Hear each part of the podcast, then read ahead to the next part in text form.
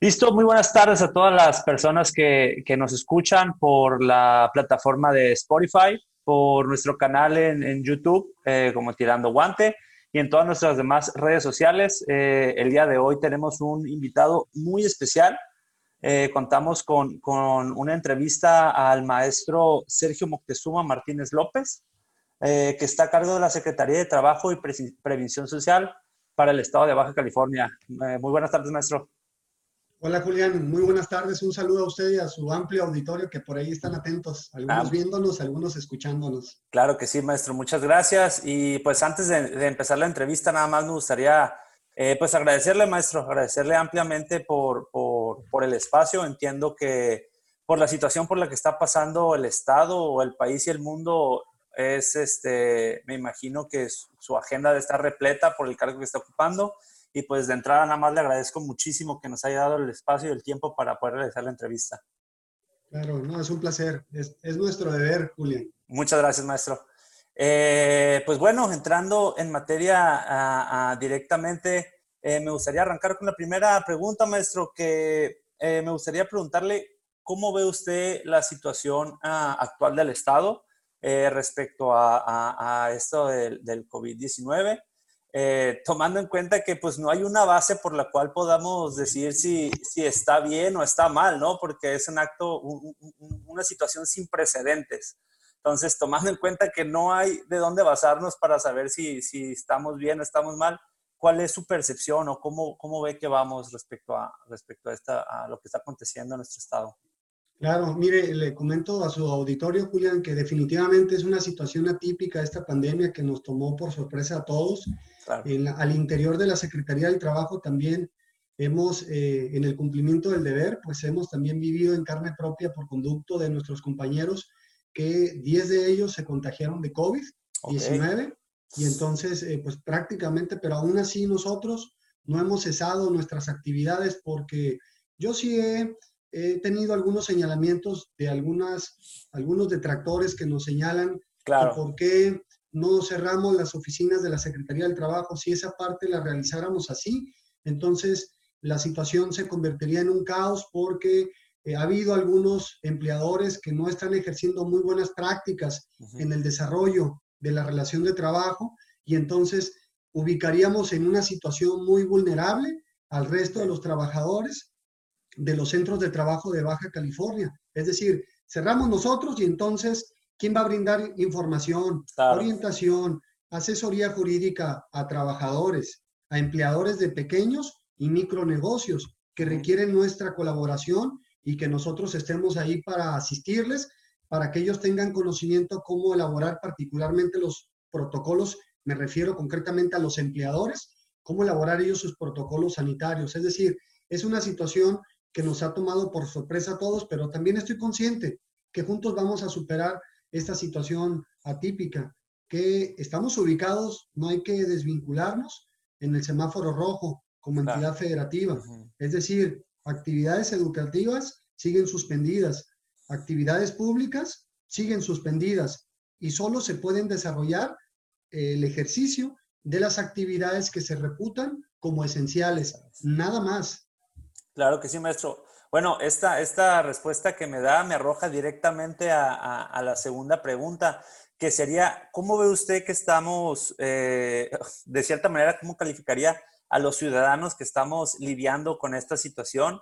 Eh, ese, ese, vínculo que existe entre Estado y, ciudadanía, ¿cómo ve la, la, situación? ¿Cómo cree que estamos trabajando? ¿Qué nos falta o qué, qué tenemos que hacer para poder salir más rápido de esta situación? Claro, la verdad que debo reconocer que también la población ha sido, la inmensa mayoría, muy responsable en guardar el resguardo domiciliario, porque en la medida en que nosotros acatemos estas disposiciones, es en la medida en que si bajamos este, este tránsito que estamos teniendo de esta movilidad, evidentemente vamos a salir, a salir más rápido de esta situación donde estamos ubicados en el semáforo rojo considero que eh, de manera conjunta y trabajando en equipo, sociedad y gobierno, estoy seguro que vamos a reincorporarnos a la vida, a la nueva normalidad muy pronto. Ojalá así sea, maestro. Eh, de el tema que, en el que quería enfocarme en esta entrevista, maestro, eh, bueno, usted ya sabe que, que, yo, yo soy eh, boxeador profesional y pues la mayoría de mi, de mi tiempo la paso dentro de un gimnasio. Eh, hay hay este, muchas personas que requieren de un gimnasio para, para su sustento, pero pues no debemos olvidar que es primero la, la, la salud la salud y la seguridad de todos los ciudadanos. Por ahí eh, vi, por, no sé, corríjame si estoy mal, maestro, que hubo una organización, se organizaron un sector de gimnasios para manifestar eh, cierta inconformidad respecto a este calendario que, que, se publicó, que dejaría a los gimnasios hasta el mes de septiembre. Eh, ¿En qué situación se encuentra, se encuentra eso, maestro? Fíjese que yo no me quiero adelantar que en este caso la, el desarrollo de las actividades del gimnasio se posterga hasta el mes de septiembre. Considero que hay que ser cautos, hay que esperar cómo vamos eh, incorporándonos a esta nueva normalidad. Hay que también estar atento al informe diario del secretario de Salud del gobierno de Baja California y al final será una determinación del gobernador Jaime Bonilla que él determine que como entidad federativa, si ya nos ubicamos en un semáforo de diverso color, es decir, cuando vamos a superar el tránsito del semáforo rojo donde estamos ubicados ahorita y posteriormente al semáforo naranja y posteriormente al semáforo amarillo y llegando al verde. Ahora bien, concretamente en el tema que usted expresa de los gimnasios, yo le recibía una comisión importante de la Asociación Civil de Propietarios de Gimnasios. mi deber es escucharles, mi deber es atenderles como servidor público. Estuvimos conversando aproximadamente una hora yo les escuché atentamente, me expusieron ellos sus motivos, se me hacen motivos muy sensatos, muy razonables. También ellos están conscientes que eh, ahorita implicaría una situación muy eh, compleja la incorporación de la, a la nueva normalidad y, ellos sí me manifestaron que estarán muy atentos para que cuando el gobernador determine el tránsito de los semáforos que van cambiando, también eh, que por conducto de la Secretaría de Salud ellos nos expresen y manifiesten de que ya podemos nosotros, este giro particularmente de acondicionamiento físico, claro. Eh, reanudar operaciones. Yo lo que sí le puedo expresar para su audiencia que está en este momento escuchándonos, a mí también me encanta hacer ejercicio, definitivamente mantiene el cuerpo y la mente muy sana, claro. pero eh, también eh, van a tener ustedes toda mi entera solidaridad y yo no le veo, yo lo veo con beneplácito. Yo veo con beneplácito la, el desarrollo de las, de las actividades del gimnasio. Claro, también estoy consciente que en este momento no se reputan los gimnasios y otras actividades como la venta de ropa, por citar un ejemplo hipotético, no se reputan esenciales, y lo cual nos lleva a la conclusión que al no ser esenciales, pues hay que esperar el momento oportuno para la incorporación cuando así lo determina el gobernador Jaime Bonilla. Sabemos, recuerden, no hay que desvincularnos, que yo les invité a todos los propietarios de centros de acondicionamiento físico que no desestimen el acercar eh, a la Secretaría del Trabajo el protocolo sanitario para el regreso eh, seguro a las actividades. Es decir, hay que estar conscientes que eh, ellos tienen que darse la tarea de, de consultar para que tomen nota de consultar el manual para la implementación de entornos laborales libres de COVID-19. Es decir, que con este manual les puede ser de gran utilidad a todos los propietarios de gimnasios y de centros de acondicionamiento físico en cualquier otra disciplina deportiva en ir elaborando el protocolo para efecto de garantizar a los a sus propios empleados y a los consumidores que acuden a generar ejercicio, de que van a tener un entorno, pues, eh, vaya, de acondicionamiento físico libre de COVID. Claro. Porque lo que menos deseamos es un posible brote. En la inteligencia, Julián, en la inteligencia que deben de estar conscientes que no van a poder reincorporarse con toda la capacidad de la membresía que tienen. Es decir, tiene que ser gradual, tiene que ser ordenada y tiene que ser cauta. Ok, maestro. Entonces, eh, en este entendido, cabe la posibilidad, digo, entendemos que no, no, no se ha eh, eh, dicho nada, pero cabe la posibilidad de que pueda eh, ese, ese calendario de actividades pueda recorrerse un poco más de tiempo antes de septiembre. Posiblemente, pero también tengo que ser muy cauto, Julián. Claro, sí, sí, sí, Tengo que ser muy cauto porque son muchos factores. Si como sociedad nos disciplinamos y evitamos eh, reincorporarnos a las actividades diarias, claro. pues evidentemente si evitamos esta parte, muy posiblemente salgamos rápido de este semáforo rojo y el gobernador Jaime Bonilla, que ha sido un hombre congruente con lo que dice y con lo que hace, él analizará evaluará y determinará que efectivamente ya podemos transitar a otro color del semáforo y que ello implicaría eh, la reanudación de las actividades no esenciales, pero de manera eh, con una operación reducida. Ahora bien, yo no estoy afirmando, ojo, yo no estoy afirmando que cuando pasemos del rojo al naranja se activen los gimnasios. Esta parte, por la naturaleza del giro preponderante de acondicionamiento físico, lo tiene que determinar el gobernador en función de la información que le dote la Secretaría de Salud, que esta parte ya puede suceder así.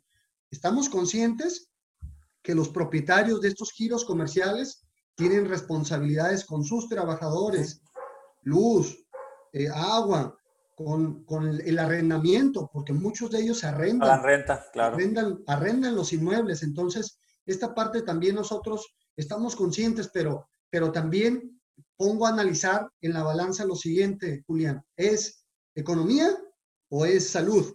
Entonces se tiene que privilegiar la salud. Porque la salud es primero, maestro. Tener una economía pujante si la población estamos enfermos. Claro, claro, maestro. Entonces, en este entendido, maestro, básicamente será eh, trabajo, digo, en conjunto, pero responsabilidad en parte eh, nuestra como ciudadanos en, acatar los, los, lineamientos que nos da el Estado para, o ese protocolo para seguirlo adecuadamente y poder salir más rápido de, de, este, de este color rojo. Y mientras más rápido salgamos, entiendo que más rápido podrá ser este, eh, la aceptación de entrar a los gimnasios.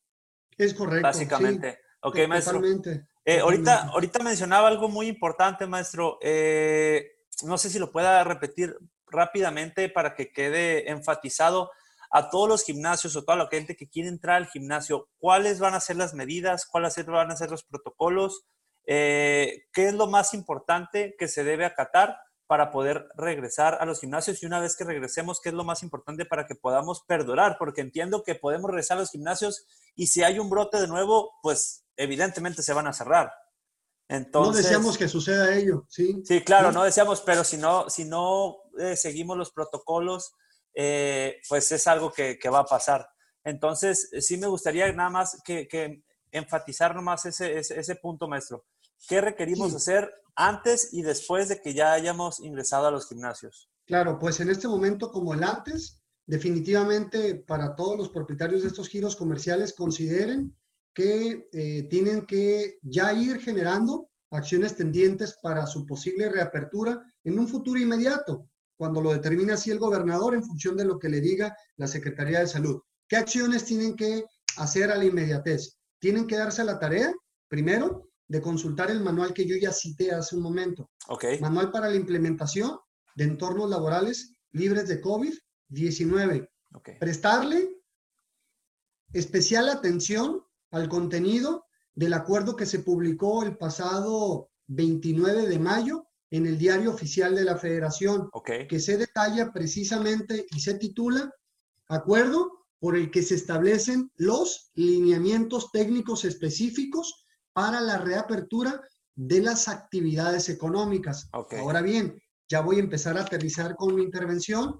Eh, estamos nosotros listos también para asesorarles si así lo requieren para que ellos vayan elaborando su protocolo sanitario para el regreso seguro a sus actividades, que por otro lado también vayan conformando la capacitación de personal para seguridad en el ambiente laboral, una comisión que se armen de tres, cuatro personas. ¿Para qué?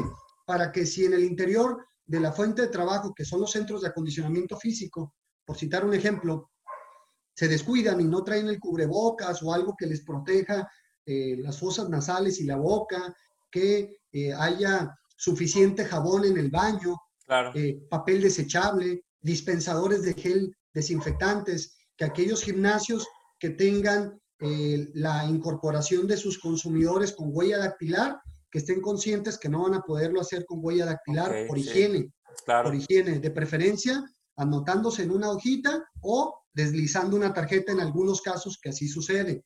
Así también consideren que tiene que haber una readecuación de espacios y procesos productivos, conservar la sana distancia cuando un consumidor pretende ocupar una máquina, que haya señalamientos de marcas en el piso para que haya una distancia razonable de 1.5 metros y que no se aglomeren los consumidores que quieran utilizar ese aparato para generar ejercicio. Es decir, la nueva normalidad nos va a cambiar a todos y va a cambiar el, diametralmente el desarrollo de lo que tradicionalmente hacíamos en el pasado. Nos tenemos que adaptar como sociedad. Así también para aquellos centros de acondicionamiento físico que, que cuenten con comedores, establecer barreras físicas entre un comensal y el otro. Ok. De preferencia, distancias razonables de 1.5 metros, como establece el acuerdo que yo le cité. Eh, asimismo, que cuando menos, en el caso de los centros de acondicionamiento físico, estén sanitizando el, espacio laboral de manera continua.